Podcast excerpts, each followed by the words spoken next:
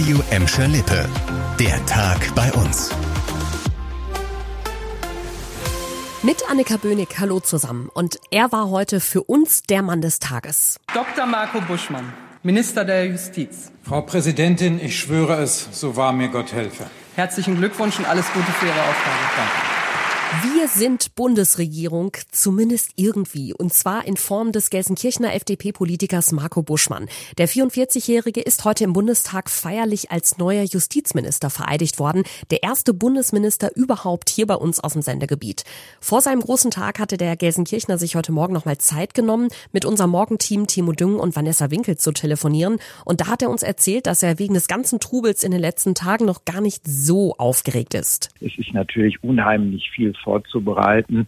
Überall müssen Übergaben gemacht werden. Es ist also sehr viel organisatorisches drumherum. Also man hat gar nicht so viel Zeit, so ganz aufgeregt zu sein. Ja, ich kann mir vorstellen, dass sich das noch ein bisschen geändert hat im Laufe des Tages. Nach der Ernennung durch den Bundespräsidenten und den Amtseid im Bundestag ging es dann für Marco Buschmann auch direkt an die Arbeit. Nachmittags wurde er im Justizministerium in Berlin begrüßt. Da ist er ja schließlich jetzt auch der neue Hausherr.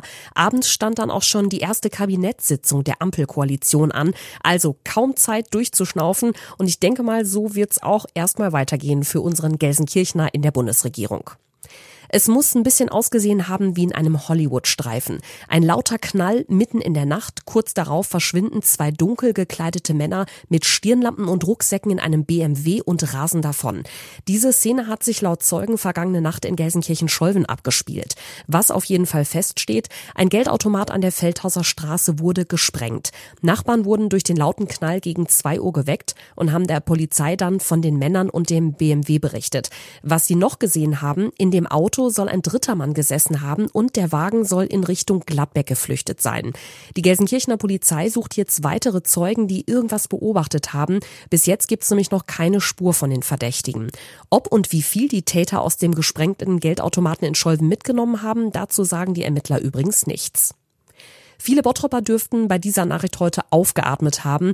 Die Brücke im Fuhlenbrock im gleichnamigen Stadtteil wird nach fast einjähriger Sperrung endlich freigegeben. Die RAG Montan Immobilien als Bauherren hat heute verkündet, dass die wichtige Verbindung zwischen Bottrop, Fuhlenbrock und Oberhausen ab Ende dieser Woche wieder befahrbar ist. Für viele Autofahrer hieß die Sperrung jetzt monatelang, dass sie teils weite Umwege fahren mussten. Besonders ärgerlich, eigentlich sollte das Ganze schon nach fünf Monaten erledigt sein. Die Langzeitsanierung hatte sich aber immer immer wieder verzögert. Unter anderem, weil es Lieferschwierigkeiten bei den Baustoffen gab. Außerdem waren im Laufe der Bauarbeiten neue Schäden an der maroden Brücke aufgetaucht, die den Zeitplan dann zusätzlich durcheinander gebracht hatten, wie das halt oft so bei Bauarbeiten ist. Jetzt ist wieder alles neu und schick. Dafür hat die RAG Montan Immobilien rund 1,2 Millionen Euro investiert.